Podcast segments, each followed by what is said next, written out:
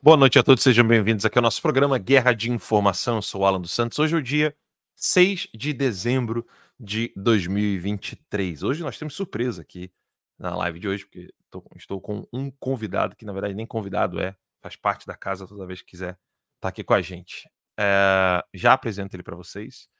Lembrando que nós estamos ao vivo no Rumble. É, então, quem ainda não baixou o aplicativo, está assistindo pelo Facebook ou está assistindo pelo Twitter, da minha conta pessoal fora do Brasil, e para quem está no Brasil assistindo pelo, em parceria com o Notícias Sem Máscara, baixe o aplicativo do Rumble, se escreve rumble.com, você vai encontrar esse aplicativo na sua loja de aplicativo do seu celular, ou você pode acessar o navegador e escrever lá rumble com R mesmo, R-U-M-B-L-E.com barra canal Terca Livre, e aí você vai poder acompanhar a gente. Então vamos, sem delongas, a vinheta, eu vejo vocês daqui a 27 segundos cravado.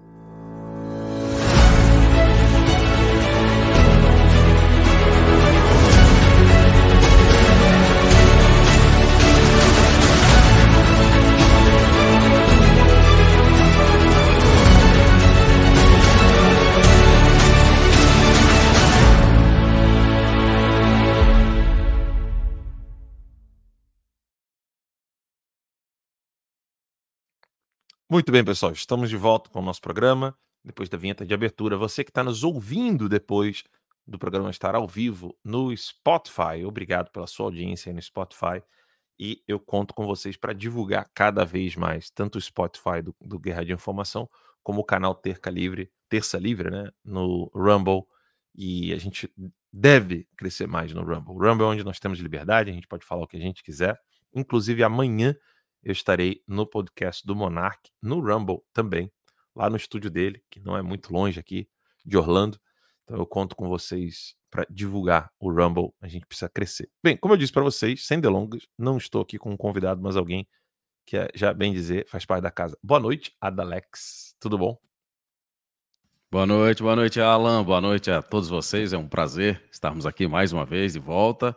Como sempre, tem muita informação, tem muita análise profunda e o Brasil, de fato, está infelizmente se aproximando daquilo que nós falávamos há muito tempo atrás, né? Daquilo que a gente falava no passado e infelizmente isso só tem avançado cada vez mais.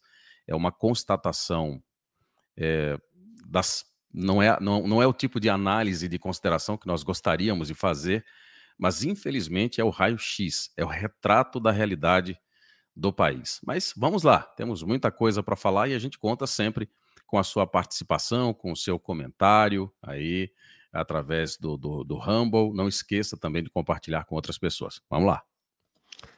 Alex, tem um vídeo muito, é, eh, para mim é muito importante, porque há quanto tempo é, nós do texto aqui, né, você é, tanto nos seus perfis pessoais, eu no meu Instagram, há quanto tempo no Guerra de Informação nós estamos falando, gente, não tem um, um caminho a seguir. Nós precisamos conscientizar as pessoas. Esse é o caminho, porque das soluções que se apresentam diante dos problemas que hoje o Brasil está vivendo de tirania, de censura, é, não se tem muito o que fazer na parte burocrática, como por exemplo tem um pessoal criando um partido conservador, achei isso muito bom, comentei aqui ontem, quero entrevistar os responsáveis.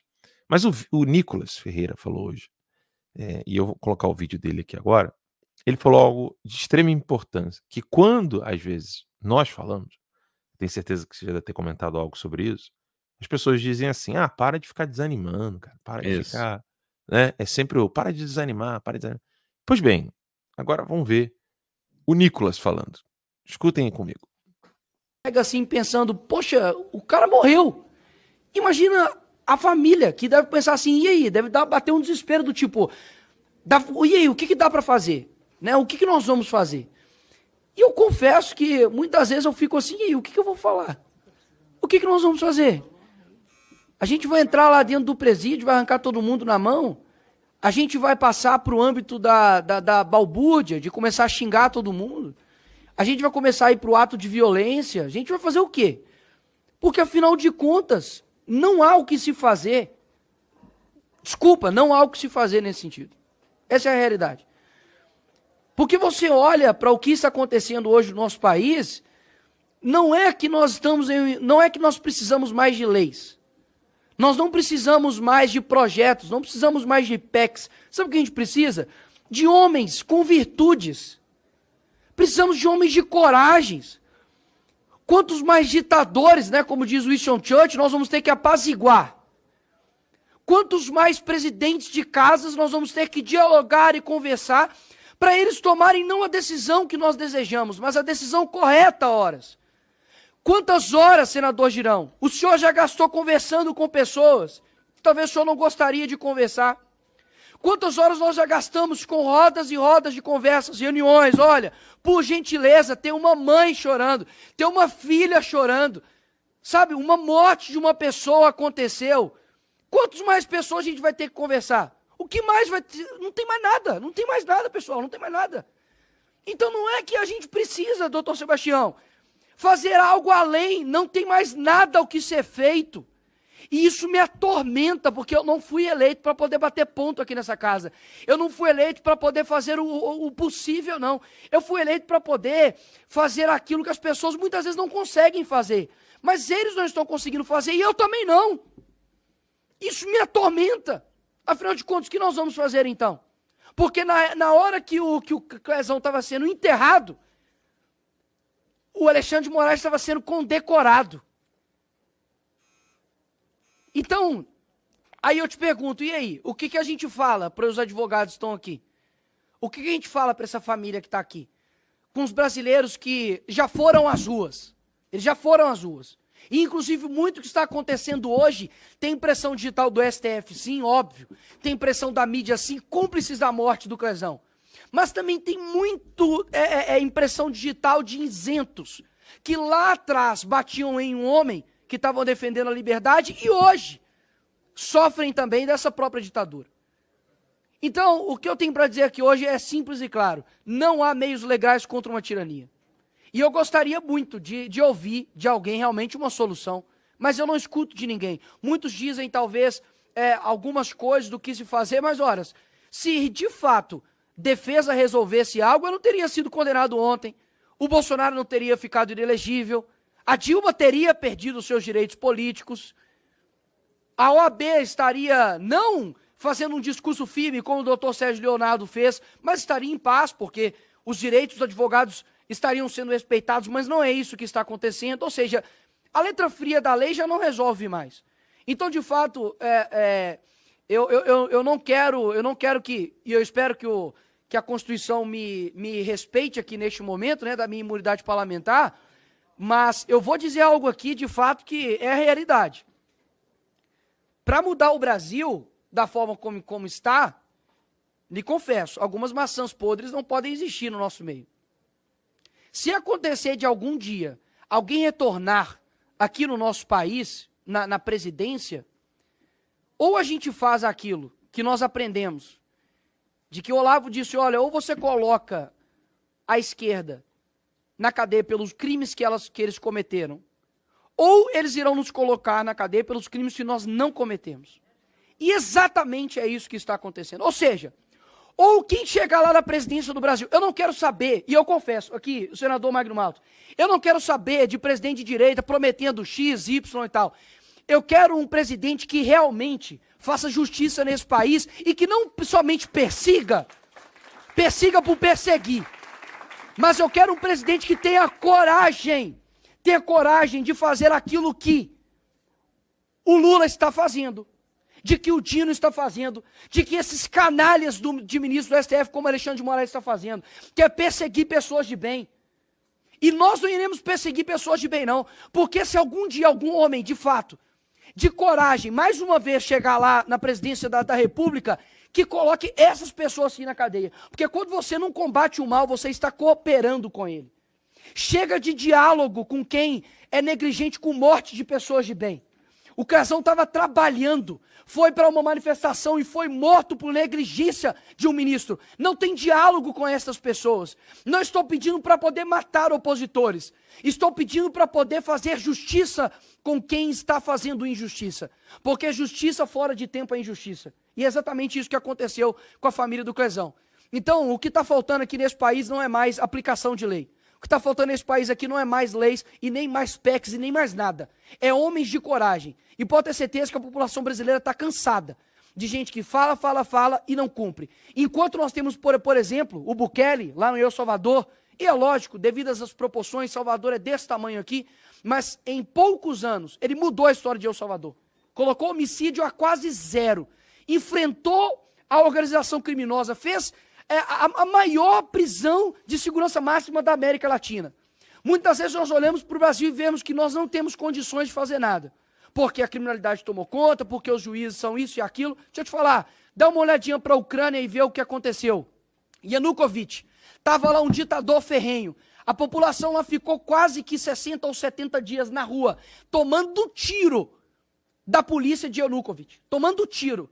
Os jovens de lá, pessoas da minha idade, menos do que eu, 16, 17 anos, estavam lutando contra a tirania, porque sabiam o que era enfrentar as dores de fato de um ditador. E eles conseguiram enfrentar isso e venceram. O que falta hoje no Brasil é dizer o seguinte: de que nós iremos vencer isso. Mas não tem como vencer uma antidemocracia com meios democráticos, porque tudo que nós fizermos será considerado antidemocrático.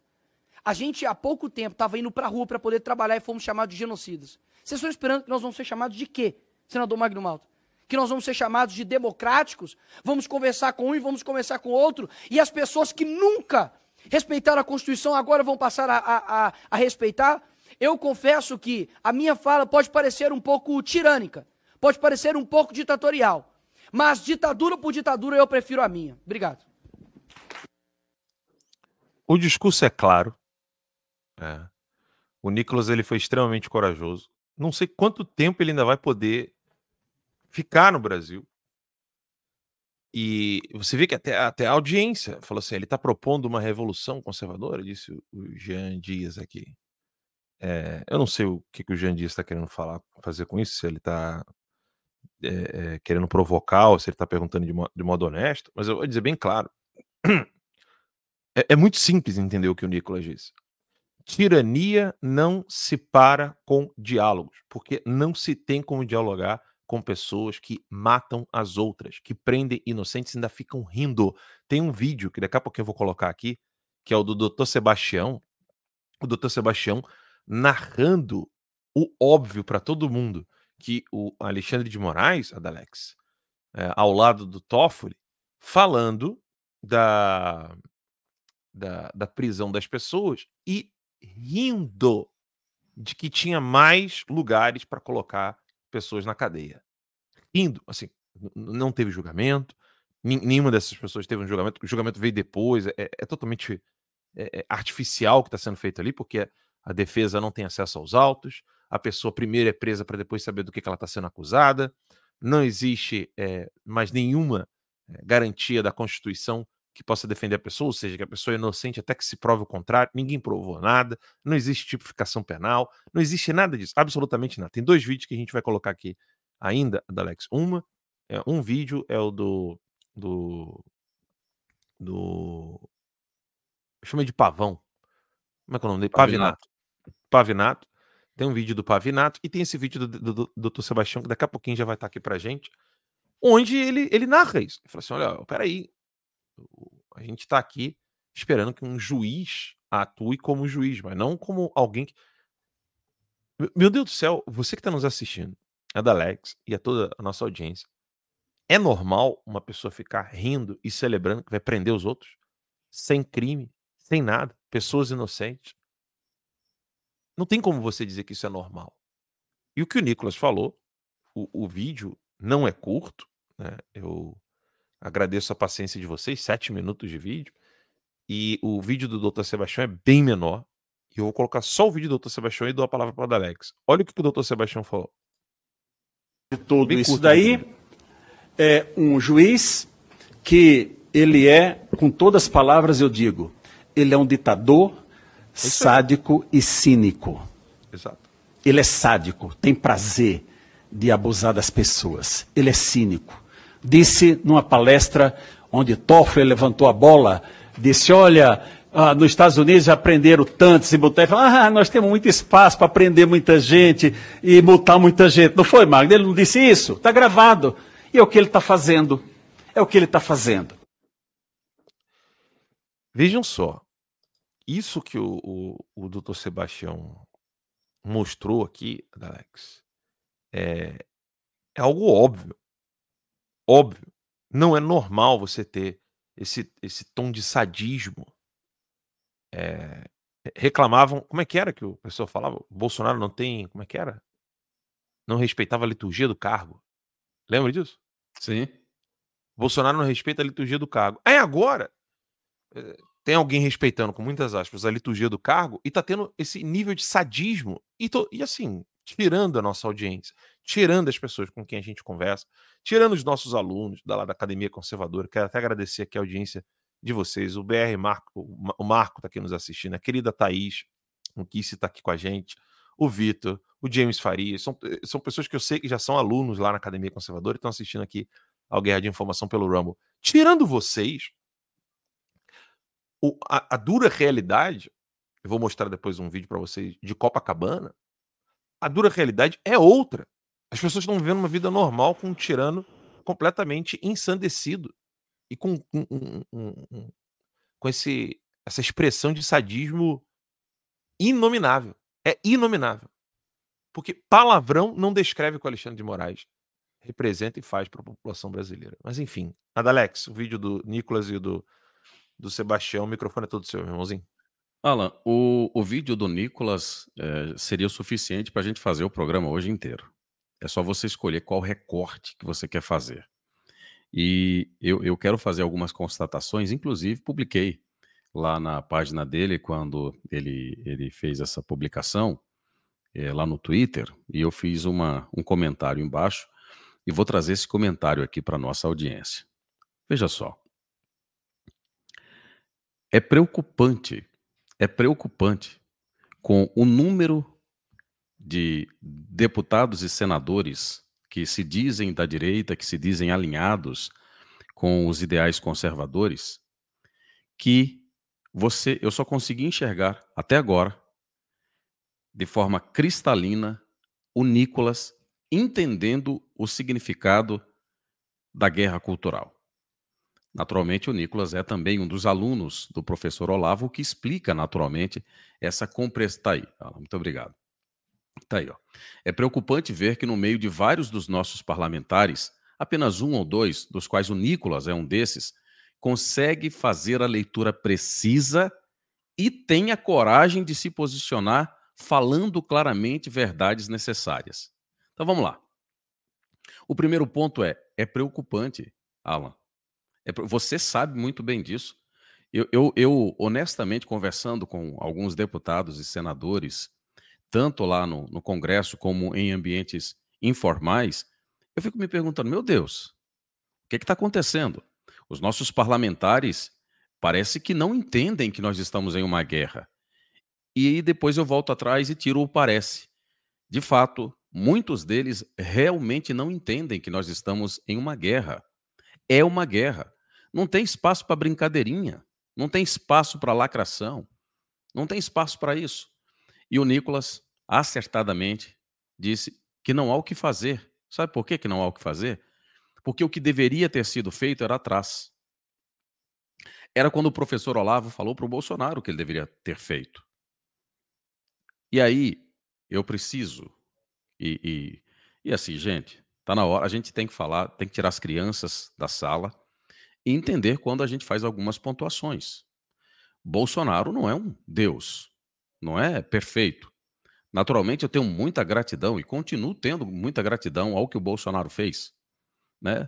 É, acho que foi fundamental o que o Bolsonaro fez e, assim, é um, foi um divisor de águas. Mas, na questão da guerra cultural, Bolsonaro não entendeu.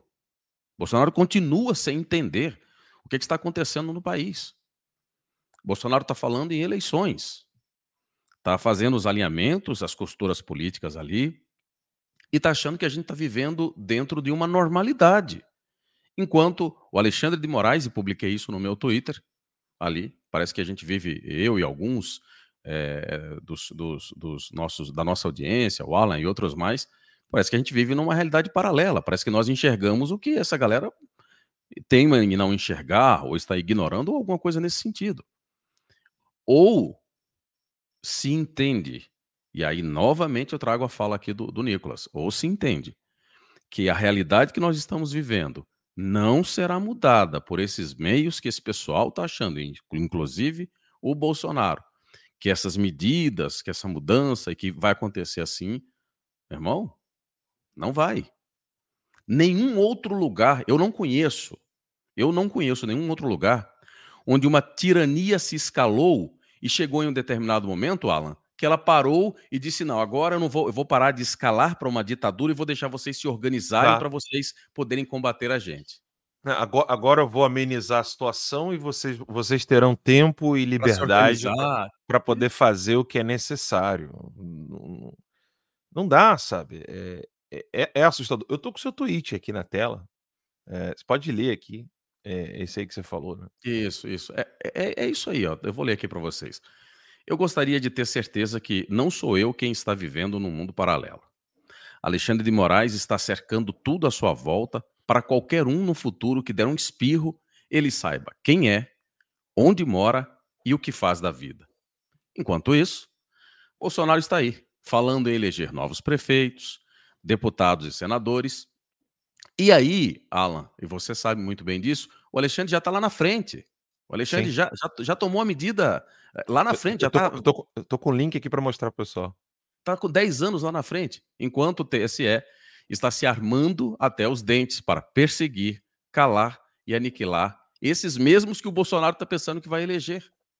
E aí o Lula vive a ilusão de ser uma espécie de presidente do mundo, né? Não é do Brasil. Bancado pelo dinheiro dos brasileiros, com a tresloucada, brega e sem noção alguma da pior primeira-dama da história desse país, que vive aí de país em país. Em relação aos presos, veja só. Veja a situação do, do capitão Naime. Os presos do dia 8 seguem presos, condenados, monitorados ou morrendo. Aí os comunistas ignoram, o Alexandre de Moraes acha que é justiceiro, a direita está se cagando de medo do Alexandre de Moraes. Já a imprensa está aí. Enquanto isso, na Globo, a Globo News, os jornalistas, eles se estapeiam ali para saber quem é que vai defender mais o Lula. A Andréa Sadi não sabe se é ela que vai ter a, a, estampado na testa, os demais, que o camarote e todos os outros que estão ali, eles não sabem qual deles vai brigar mais para ter a, a, a, insígnia de ser o maior defensor do Lula. E aí, Maduro trata a Guiana como se fosse um pivete sem pai. Decidiu que vai tomar 70% do território para ele e dane-se tudo. E a imprensa? Bem, a imprensa é que a gente já sabe, gente. É criminosa, é cúmplice, Alan. Arroba Adalex Góes é o Twitter lá. É, eu fico eu fico olhando o, essa, essa, essa questão do, das, da preparação para as prefeituras, etc. É óbvio que isso tem que ser feito, né, de qualquer maneira, mas não entender que algum tipo de organização, algum tipo de. que não se faça nada, pelo menos se tenha consciência de. Entende? Eh, vê se você consegue entender meu raciocínio, Alex. As pessoas me, me perguntam, tá, beleza, eu entendi que você tá falando isso aí, igual o Nicolas ali agora. Falou, beleza, entendi o que o Nicolas falou. Tá, mas eu vou fazer o quê? É, é o que normalmente eu sou interpelado. Só que tem um, um raciocínio muito básico aqui, muito básico. Você tá numa tirania. Se só duas ou três pessoas percebem que é tirania, de que vai adiantar eu te dar a solução? A primeira coisa que tem que ser feita é fazer com que as outras pessoas entendam que isso é uma tirania. Ah, mas como assim uma tirania que os outros não percebem? Ué. É porque não é, não é no, no deles? Não, não é no deles. Não é no deles. O vídeo do Nicolas, corajosíssimo. O vídeo do Nicolas, dá pra ver que tem uma hora ali que ele, que ele engole, gagueja, que ele fala que eu espero ser protegido pela Constituição. Nós temos hoje parlamentares que estão com medo 24 horas. Isso não é vergonha para ninguém, isso não é crítica, é uma constatação de fatos. É triste isso. Olha, olha o nível que nós chegamos no Brasil. E aí você olha ao seu redor, o que, que seu vizinho vai estar comentando? Da tirania? Não. Vai estar querendo saber como é que foi o jogo, do time favorito dele, vai querer saber como é que vai ser as contratações do ano que vem, vai perguntar aí como é que estão as festinhas de fim de ano, etc. A única pessoa no Brasil hoje que tem clareza em grau altíssimo de tudo que está acontecendo no Brasil é a esposa e as filhas do Clérison. Mais ninguém. Todos nós fazemos cogitação. Eu que estou no exílio, sei boa parte, mas a minha filha está viva, minha esposa está viva, meus filhos estão vivos e eu estou vivo. Quem sabe de fato o que aconteceu com o Brasil é a esposa do Clériston e as filhas dele. Todo o resto faz elucubração. Porque não é, não é no nosso rabo. Ontem eu comentei a Dax. Alguém falou assim: ah, você tá aí, agora você tá no exílio, mas pelo menos para falar o que você quiser, você tá bem, tá nos Estados Unidos. Eu falei assim: legal, eu não vou poder enterrar minha mãe, você sabia disso? Se um dia ela morrer. É, quer dizer, quando ela morrer. Né? Minha mãe um dia vai falecer. Eu espero que não seja logo. Eu espero não, que isso acabe. O cara paga tudo que você passou, né? Quer dizer, eh, você não passou nada esse tempo todo. Quer dizer, agora tá tudo tranquilo, tá tudo mil maravilha. Quer dizer, essa, essa, esse, essa forma simplória com que as pessoas tratam a dor do, dos outros, né? É muito curiosa. Eu acho isso muito curioso, porque é, é sempre muito fácil você comentar jogo da arquibancada, né?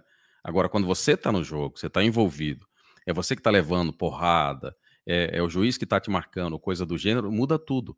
Eu acho curioso essa, essa forma como alguns brasileiros encaram a guerra que nós estamos envolvidos, né? Eles nos veem como se nós tivéssemos a obrigação de vencer o jogo para eles. Eles não se enxergam como tendo também o mesmo compromisso e a mesma responsabilidade. É justamente o que acontece, Alan, com os nossos parlamentares. É, veja, por exemplo, o Nicolas acertadamente fez esse comentário, mas alguém mais reverberou isso? Veja se mais algum parlamentar, algum senador, veja se algum deputado é, deu, deu, deu voz a isso. E o próprio Bolsonaro. É, me perdoem aqui aqueles que são mais fanáticos e tudo, e assim, eu quero que vocês entendam e saibam diferenciar é, o, o meu comentário em relação ao Bolsonaro. Porque, vamos lá, eu quero que vocês entendam o meu raciocínio, entendam a minha cabeça, é, antes que façam algum tipo de crítica, e depois podem fazer, fiquem à vontade. Mas veja, ora, Bolsonaro não é a, não é a, a imagem e, e não é a voz e não é a liderança da oposição? Ora, se o Bolsonaro é a voz, é a, a, a, o bastão da liderança, ele precisa definitivamente assumir essa postura como um líder da oposição. Veja, olha como é que a Glaze Hoffman fala do Bolsonaro. Olha como é que a Glaze Hoffman fala dos bolsonaristas. Tá? Aí depois, não, mas é que precisa ter inteligência. O Bolsonaro fala, a gente precisa ter inteligência para lidar. Eu entendo perfeitamente, Bolsonaro. Entendo perfeitamente. Mas assim, em alguns momentos é preciso que você seja mais contundente em relação, por exemplo, ele falou sobre o Kassab, até que enfim, eu ia até comentar isso nas minhas redes sociais, porra, até que enfim, o Bolsonaro, de fato, foi lá e vestiu a posição de líder da oposição, né, vestiu a, a, a, a camisa de líder da oposição e fez uma crítica contundente ao Kassab. Então, assim, isso é que tem que ser feito. Porque é assim que a esquerda nos trata. Aí, mais uma vez, eu vou trazer aqui, Alan, a, a fala do Nicolas. Quer dizer, até quando a gente vai ficar confabulando com o presidente das, das, das, das casas? Até quando a gente vai tratar bandido como se fosse cidadão decente e a gente é que tem que baixar as calças? Aí é a gente que tem que é, temporizar, é a gente que tem que ceder. Porra, até quando? Essa é a questão.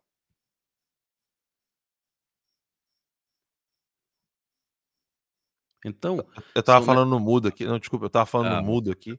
Porque, não, eu tô com um vídeo aqui na bala que é o seguinte: é, o que nós estamos comentando aqui com relação a, a tanto, tanto ao Bolsonaro em si, como a, ao pessoal que se diz bolsonarista, no sentido de que quer. Exemplo, eu quero Bolsonaro presidente. Não, não, me considero bolsonarista pelo fato do próprio, próprio, Bolsonaro ter falado em Orlando que ele não quer isso existindo, né? Ou seja, que ele seja a pauta que unifica as pessoas. Ele falou isso aqui em Orlando. Né? Então, assim, o Bolsonaro é contra o termo bolsonarista. Tem, tem esse vídeo que as pessoas podem encontrar na internet. Agora, o, a análise que a gente precisa fazer aqui é essa daqui. Ó. Olha quem está falando o óbvio quando todos se calam. Constituição no Brasil. Nós temos, na verdade, 11 constituições ambulantes. Uma hora, uma está em Brasília, outra está em Nova York, outra está em São Paulo. Cada ministro é uma constituição porque ele interpreta a constituição do jeito que quer. Eu acho que essa constituição já esgotou seu prazo de validade. Infelizmente, ela foi feita num momento muito infeliz. Porque ela foi feita o seguinte, logo depois do regime militar. As lideranças civis queriam fazer um acerto de contas com os militares, porque fecharam o Congresso, caçaram o mandato. E se reuniram todos, os progressistas e os conservadores, e chegaram à conclusão de que vacinar contra a instituição militar e a influência dos militares era empoderar corporações civis. Empoderaram o judiciário, empoderaram o Ministério Público, empoderaram todo mundo, tá certo? Depois o Supremo ganhou autonomia, desde a época do presidente Collor. A oposição ao governo era uma tríade formada por um representante do Ministério Público, jornalista da Folha ou da Veja ou da, ou da Globo e um deputado da oposição. Era isso. Quando a oposição perdia uma votação dentro do Congresso, ela recorria ao Supremo contra a sua instituição, que era o Legislativo. E o Supremo foi, naturalmente, tomando gosto por arbitrar as disputas dentro do legislativo. Chegou a tal ponto que o Supremo resolveu decidir quem o presidente ou a presidente deveria ou não escolher como ministro. Eu acho que isso gera uma insegurança jurídica completa para todo mundo, para os indivíduos, para as empresas, para o próprio Congresso. Alimenta o crocodilo e será devorado por último. Vejam bem, quem tá dizendo que é óbvio, desculpa o volume do vídeo, eu vi depois que estava muito alto. Eu espero que vocês não tenham ficado surdo aí, eu tive que diminuir aqui, eu consegui. Quem que tá falando então de nova constituição e tá falando que não tem mais constituição sendo respeitada no Brasil? Um comunista. Aldo Rebelo. Não venha me dizer que ele é ex-membro do PCdoB, que eu não engulo essa. Eu não engulo ex-membro do PCdoB. Não mesmo. Não. E ele falou uma mentira que eu quero. Eu tô tentando achar a matéria da Folha de São Paulo, uma matéria antiga que mostra o Fernando Henrique Cardoso confessando e o Jornal da Folha entrevistando o Fernando Henrique Cardoso e falando que ele, junto com a Abrap e a Abrap, né, recebendo dinheiro da Ford Foundation, sob inspiração marxista, é quem conseguiram então influenciar toda a Constituição. E ele disse o que no vídeo? Que foram os conservadores. Olha a canalice do Aldo Rebelo e de não ter ninguém que tenha coragem de falar cala a boca, seu verme mentiroso. Esse cara já deu entrevista na Brasil Paralelo. No Terça Livre nunca, nem fudendo. Aldo Rebelo deu entrevista a Brasil Paralelo, deu entrevista para todos os sites aí e, e, e, e jornais no Brasil inteiro. E agora ele está dizendo isso aí. Ah, não, que a, a, os, fizeram uma, uma, uma constituição, os conservadores com os progressistas. Uma ova. Uma ova. É uma pena que está cada vez mais difícil achar os links das coisas que eu tenho na minha memória. Mas eu estou procurando aqui uma matéria da Folha de São Paulo, onde o Fernando Henrique Cardoso confessa que ele ao criar a Abrap, deixa eu ver se eu tenho isso aqui no meu, no bloco de notas aqui. A Abrap. Bota que não aparece nada. Olha que belezura. Mas é, é, é foi a Abrap. Fernando Henrique Cardoso, Abrap, Ford Foundation. É que eu tô colocando isso não tá, tá aparecendo. It looks like different and many great. Tá dizendo que não tem nem esses termos. Mas eu lembro que era Abrap. Não era Abrapa. Eu estou tentando ver aqui o nome. Talvez eu esteja equivocado com o nome da, da organização. Mas quer ver? Deixa eu tentar então. Fernando Henrique Cardoso Ford Foundation. Porque não é tão difícil. A Rockstar. Achei, tá falando do Sebrap, né? Sebrap. Então era isso que eu estava. É. Eu estou puxando de memória. Obrigado, Adalex. Sebrap. Então era isso que eu estava que eu tava esquecendo. Isso a foi já no final de, acho que lá por volta de 2000 ali, ou alguma coisa Não, a assim, assim. entrevista, a entrevista é na década de 90. Quer ver? É, deixa eu botar aqui. Sebra, era Sebrap. Obrigado por ter me lembrado. Sebrap negociou, depois se engajou. Tá aqui, Sebrap. Fernando Henrique Cardoso. Então, dinheiro da CIA abasteceu o Sebrap de FHC. O site da CUT falando isso. E, e, e é verdade. Só que isso está na Folha de São Paulo. Aqui, o Laboratório de FHC 1999. Achei a bendita da matéria. Agora aqui, vai. Achei, encontrei aqui também. Achei aqui, ó. Essa matéria. Deixa eu colocar na tela, porque o, o, o o Pavinato estava falando, ontem eu falei sobre isso. O Pavinato estava falando que a FHC foi o melhor presidente da história do Brasil. Não importa se as pessoas não, não gostam de Bolsonaro ou gostam de Bolsonaro, é mentira. Bolsonaro foi o melhor presidente que o Brasil já teve. E aqui está a matéria. E eu vou eu tenho prazer de lê-la aqui para vocês. Prestem atenção, porque isso aqui é uma matéria de aqui, ó, São Paulo, domingo, 15 de agosto de 1999. Ah, é. 99, eu tinha falado 2000. Olha isso aqui. Sem lugar nas universidades públicas e muito menos no governo, perseguidos pelos militares censurados, intelectuais de esquerda criaram há 30 anos um instituto que acabou desempenhando um papel fundamental nas discussões de teoria econômica e política e na formação de quadros para vários partidos políticos, do PT ao PSDB, principalmente para vários governos. Olha o que é um trabalho de inteligência. E ela me permita só uma, uma intervenção. Veja só, isso era 99, 1999. Eles estão fazendo referência a esse trabalho de 30 anos atrás. Portanto, 30 anos antes de 99. É, portanto, eles estão falando aí de 1970. 1970 começou esse trabalho ali que eles começaram a desenvolver. Sim. E veja, isso abastecia o que o professor Olavo genialmente explicava para a gente ali, que era eh, essa coisa da, estratégia das tesouras. Veja, em 1970 já estava claro o que eles iriam fazer, né? E aí, vamos lá, pode, pode, pode continuar, só para fazer esse adendo. Não, pode, pode fazer as intervenções aí durante a leitura do texto. Aí diz o seguinte, a matéria de 1999. Parte da história do SEBRAP, o Centro Brasileiro de Análise e Planejamento, é reconstituída no livro Conversas com Economistas Brasileiros, e aqui dois, acho que é a nota lá embaixo. Praticamente todos os 12 entrevistados fazem referências diretas ao SEBRAP ou ao resultado de pesquisas feitas por economistas que trabalharam no Instituto. Mas dois economistas que viveram de forma mais intensa o início do SEBRAP são mais detalhistas ao remontar o passado: Paul Singer e Francisco de Oliveira.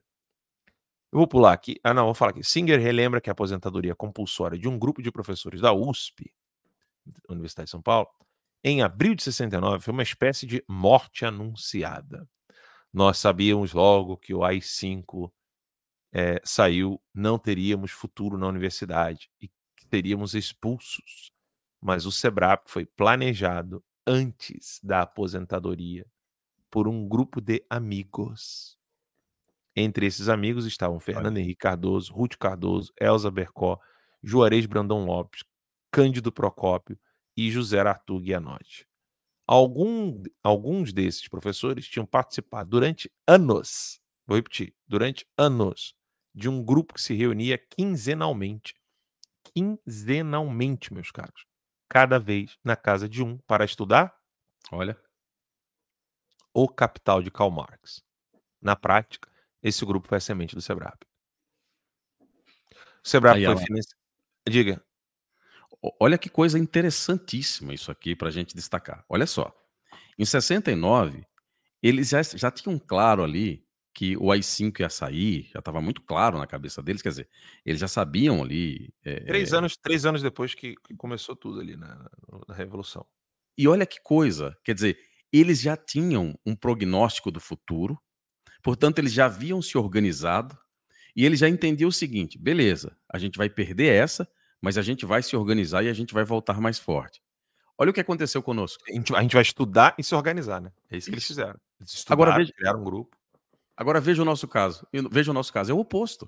Nós perdemos agora, é o professor Olavo dizia, a cereja do bolo, colocou o Bolsonaro lá, jogou ele na cova dos leões, mas foram só quatro anos. Nós perdemos. Como é que a direita reage? Chororô, desesperança. Meu Deus, e agora? O que é que nós vamos fazer? O mundo acabou.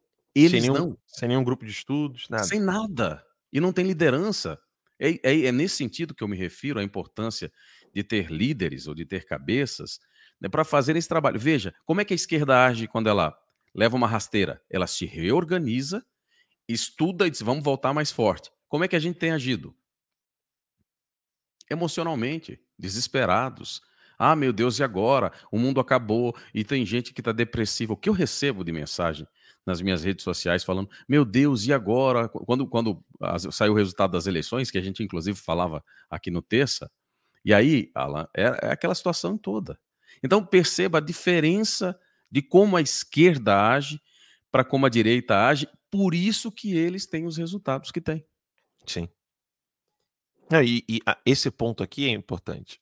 O Sebrap foi financiado no, no seu início praticamente por uma única instituição americana, a Fundação Ford, a Ford Foundation, criada pela mesma família que fundou a montadora de carros. O instituto funcionou, sobretudo nos primeiros anos, como um laboratório de projetos e pesquisas que eram apresentados e debatidos pelos participantes e convidados. Ou seja, meus amigos, alguém sentou o rabo na cadeira sendo pago para fazer isso aqui. Tá? E nós não temos os fundação, a Fundação Ford para pagar pessoas estudando, por exemplo, o professor Olavo de Carvalho ao invés de Karl Marx. E aí o que, que nos resta? É, eu tenho academia conservadora. Vai falar para as pessoas que é importantíssimo que eles assinem a academia conservadora para que a gente possa, um dia, grandes e, e, e crescido, a gente conseguir pagar pessoas para ficarem estudando durante alguns anos para fazer pesquisas. O cara vai dizer assim: ah, não, não, tem que agir, tem que agir, tem que agir. É, é por isso que você não tem o êxito da esquerda, Miguel. Isso. Exatamente. Eles querem, eles querem, eles querem o pé na porta. Uhum. E aí tá. O... Eu não preciso ler toda a matéria, mas o, o, o ponto importante aqui é que isso, isso que aconteceu foi fruto desse trabalho do Sebrap, e o Sebrap é indiscutível mesmo, é indiscutivelmente parte fundante e fundamental da Constituição que nós temos. Tá? O Alan, essa parte ali do final é muito boa. Acho que isso seria bom. Ah, você quer que eu leia? Tá, eu, eu cortejado, cortejado pelos políticos ali no final, tá muito legal.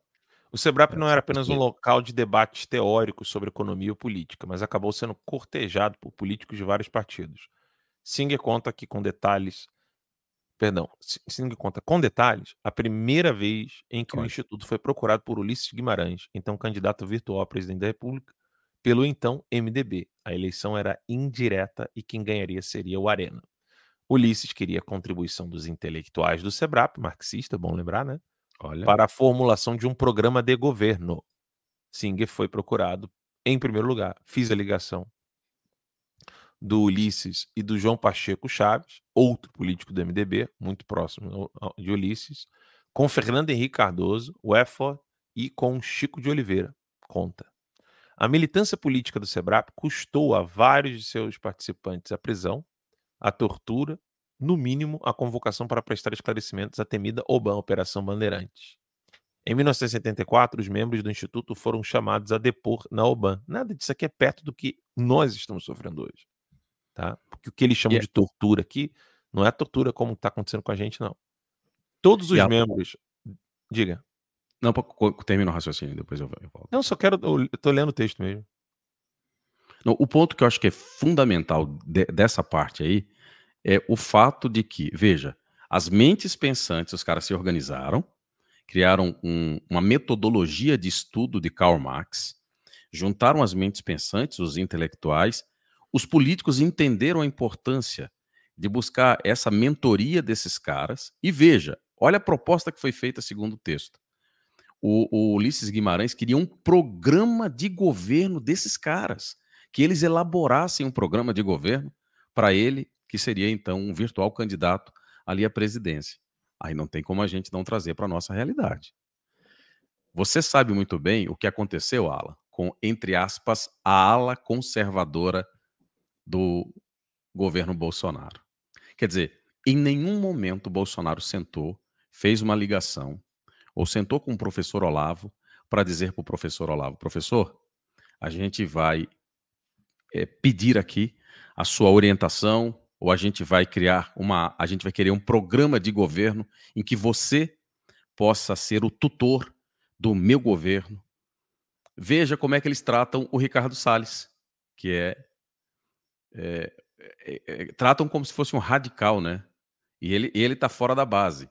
E, e, veja que essas pessoas, o Ricardo Salles, o Nicolas, eles ficam, Alan, isolados e aí são presas muito fáceis, porque os outros não abraçam.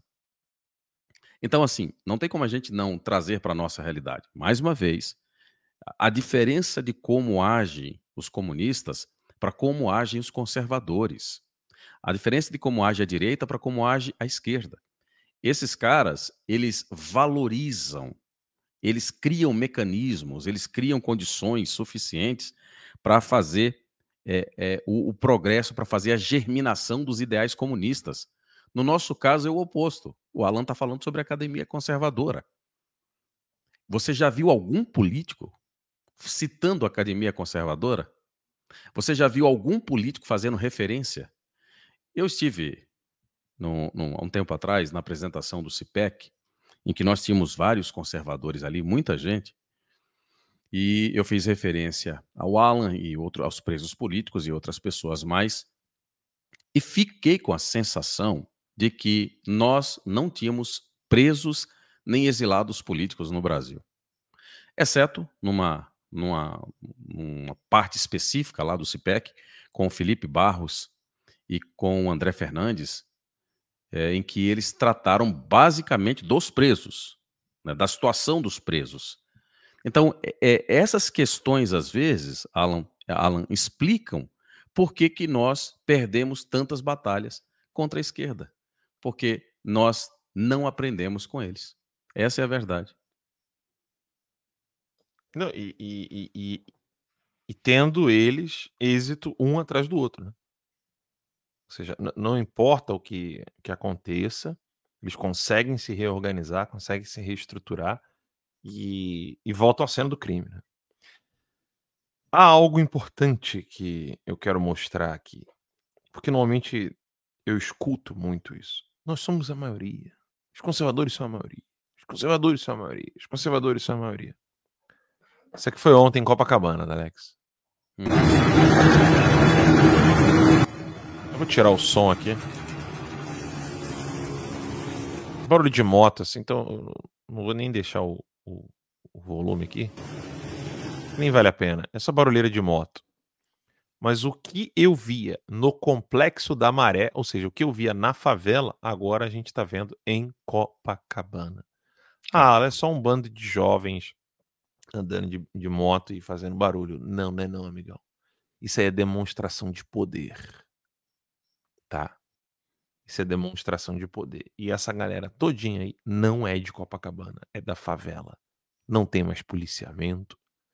Vocês imaginem se algum líder socialista consegue contato com esses caras. Porque esses caras não vão querer ter contato com a direita. Vocês podem ter certeza disso. Vocês imaginem se eles digam para eles: olha, em momentos oportunos a gente vai precisar do apoio de vocês. Eu preciso que vocês façam uma corrente humana, um barulho e tal, para a gente poder fazer certas coisas políticas no futuro. Políticas, né? ditatoriais.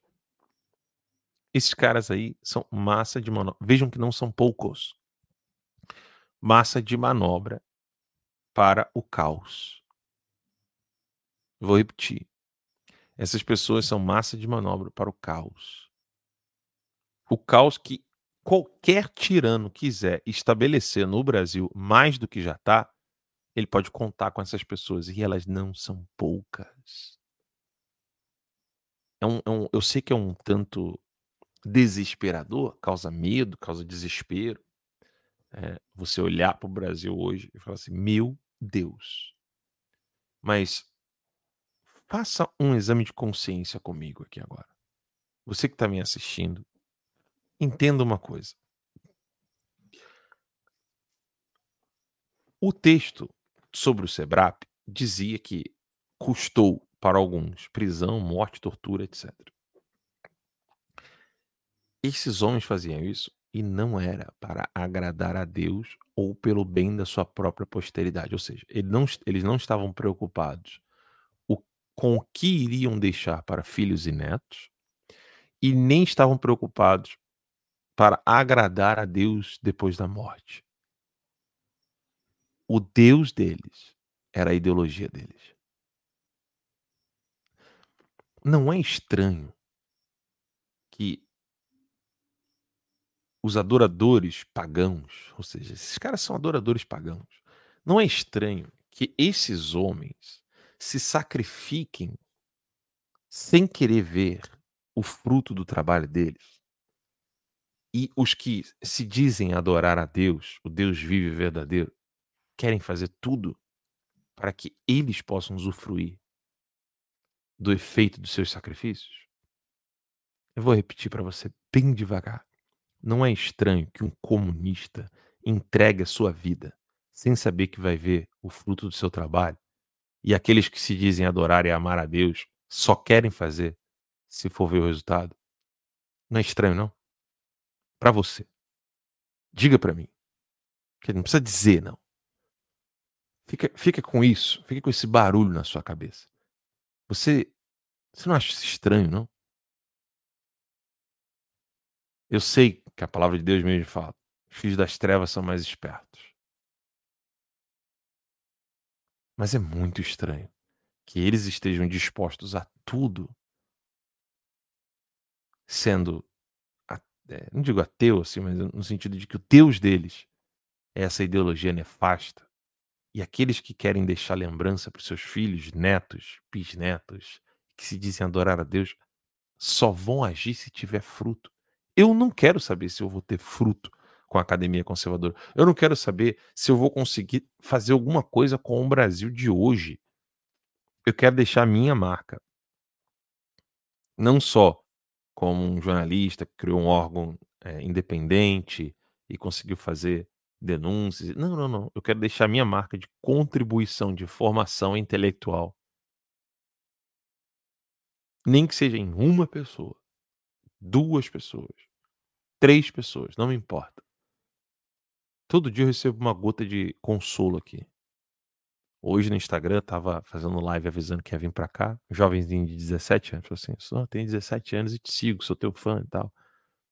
Teve um outro que falou: pô, eu tô aqui meio sem jeito que você me respondeu. Eu falei, cara, sou um incomum como você. Hum.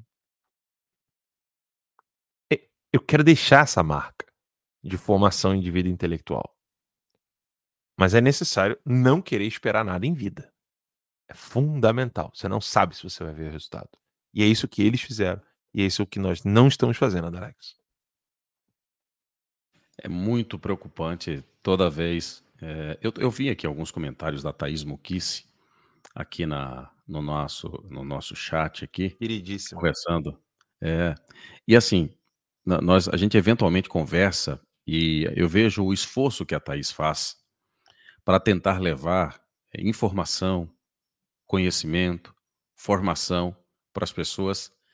E Alan, eu, você, a Thaís e qualquer outra pessoa que tiver isso como proposta de vida, que colocar isso como uma meta, um objetivo, vai, vai passar inexoravelmente pela mesma condição, que é esse sentimento de que muita gente, muita gente,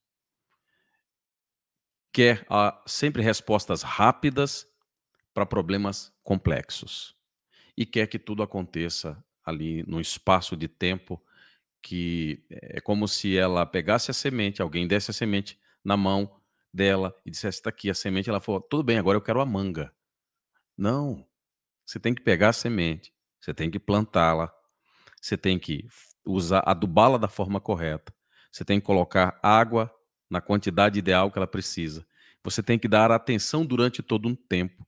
Depois vai haver ali uh, os, os, os, os insetos que vão chegar e você precisa também proteger aquela planta para depois de algum tempo, de alguns anos, ela dá a manga que você tanto quer chupar nesse exato momento. Essa é a é o raio-x da grande maioria dos brasileiros. E aí é, é a constatação a que o Nicolas chegou. Eu é a mesma constatação que já cheguei há algum tempo. Não existe uma forma rápida, não é miojo, não é instantâneo, que você vai colocar ali e em seguida, dois ou três minutos depois, você vai poder tirar da panela, colocar no seu prato né, e poder comer aquilo. Não, não é assim que funciona. E a esquerda entendeu isso. Mas nós estamos sofrendo para entender isso. E queremos sempre os atalhos, as formas mais fáceis, eh, não queremos pagar o preço devido para nós termos um país decente para nós e para os nossos filhos, para os nossos netos. Infelizmente, o diagnóstico, Alan, é que a persistir isso, e não me parece mudar dentro das próximas gerações, nós seremos, durante muito tempo, reféns dessa ideologia nefasta e malévola. Última, última matéria que eu quero comentar aqui. É a Patrícia Campos Melo, você deve lembrar dela, né? Ela que uhum. começou com toda essa história de que eu teria é, ameaçado, falado alguma coisa dela, etc. E escreveu um livro horroroso, por sinal. E aqui eu não estou falando é, porque não é algo que eu discordo, não. O livro em si é ruim. E por isso que o pessoal fala assim: ah, escreve um livro. Eu falo assim, ó, devagar, porque livro é uma coisa séria. Né?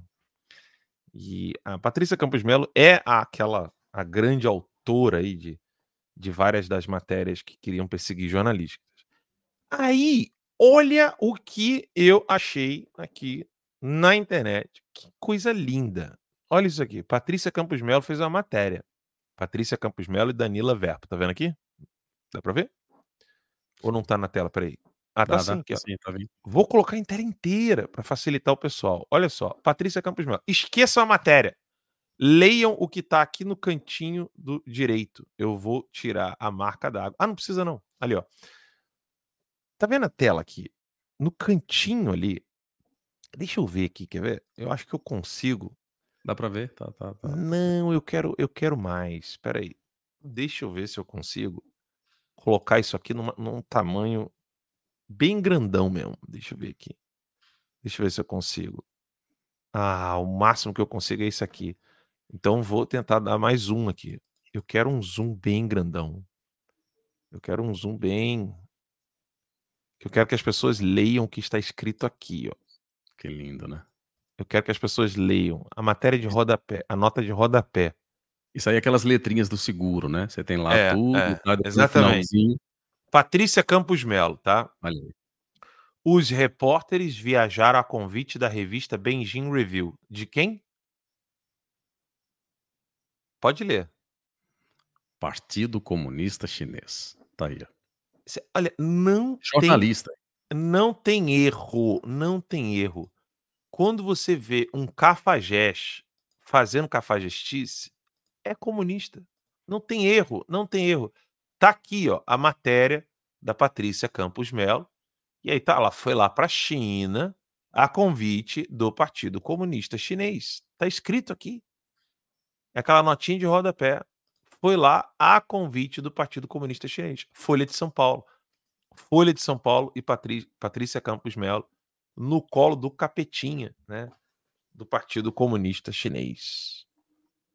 É da, da série Não Me Impressiona. Né?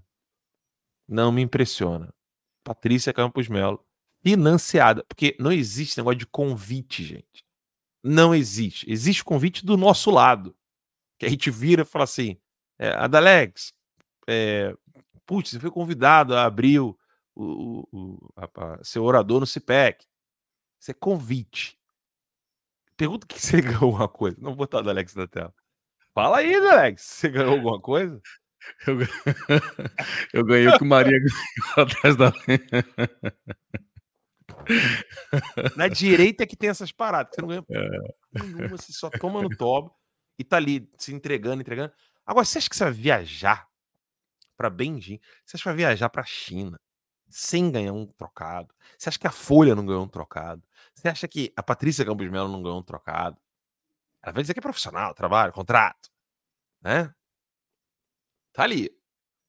Vê se foi para Califórnia, Você foi para Nova York? Não, foi lá. A convite do Partido Comunista Chinês. E você imagina, né? O que, como é que seriam as matérias? Alan dos Santos convidado pelo Partido é, Republicano dos Estados Unidos para dar uma palestra. Nossa! Rapaz, se isso acontecesse, né? Alan dos Santos é convidado pelo Partido Republicano dos Estados Unidos, ou o Partido ou Vox da Espanha, ou coisa do tipo, ou coisa que valha. Qual seria o seria um escândalo para a imprensa brasileira? Patrícia Campos Melo e Folha de São Paulo convidadas pelo Partido Comunista Chinês, convidadas uma ova, contratados pelo Partido Comunista Chinês para poder ficar bajulando o Partido Comunista Chinês. Isso é a Patrícia Campos Melo, isso é a Folha de São Paulo. Você lembra daqueles deputados que foram na China também, lá do PSL e tal, que tinha inclusive aquele sujeito janeiro lá. Que... De, janeiro de 2019. É, foram fazer uma. Foram fazer uma.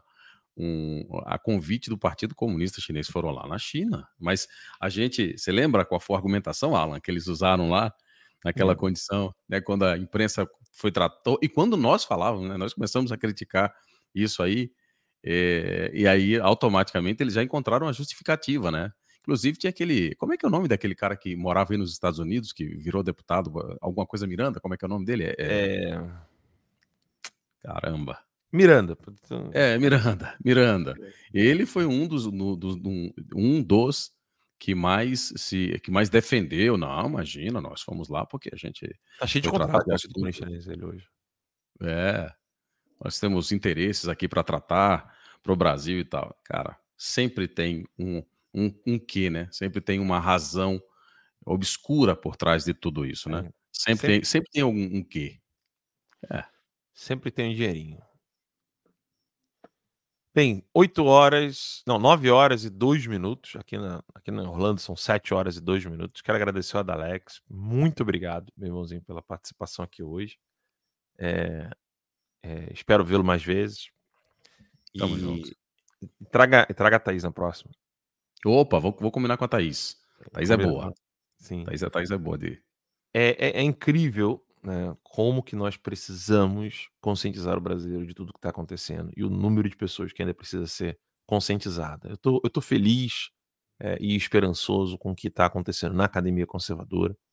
Algumas pessoas perguntaram que não sabem como fazer login. Não tem erro, é só, só criar uma conta lá, seja pelo Facebook ou pelo Google.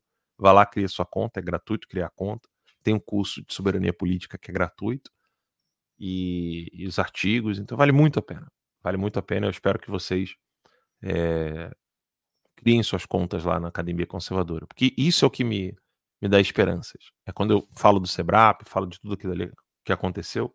Eu não quero ser um substituto do Sebrap, coisa do tipo. Mas eu sei que esse é o caminho. O caminho é a gente sentar, estudar, compreender, traçar estratégias para depois agir. Não adianta você tentar agir quando você está com as mãos atadas. Vai ficar até machucando a mão porque você está com a mão gemada, não adianta. Agora é hora de, de sentar o bumbum na cadeira e estudar. Então é isso que eu espero de vocês lá na Academia Conservadora. Obrigado, Alex, de coração, mais uma vez, meu irmãozinho.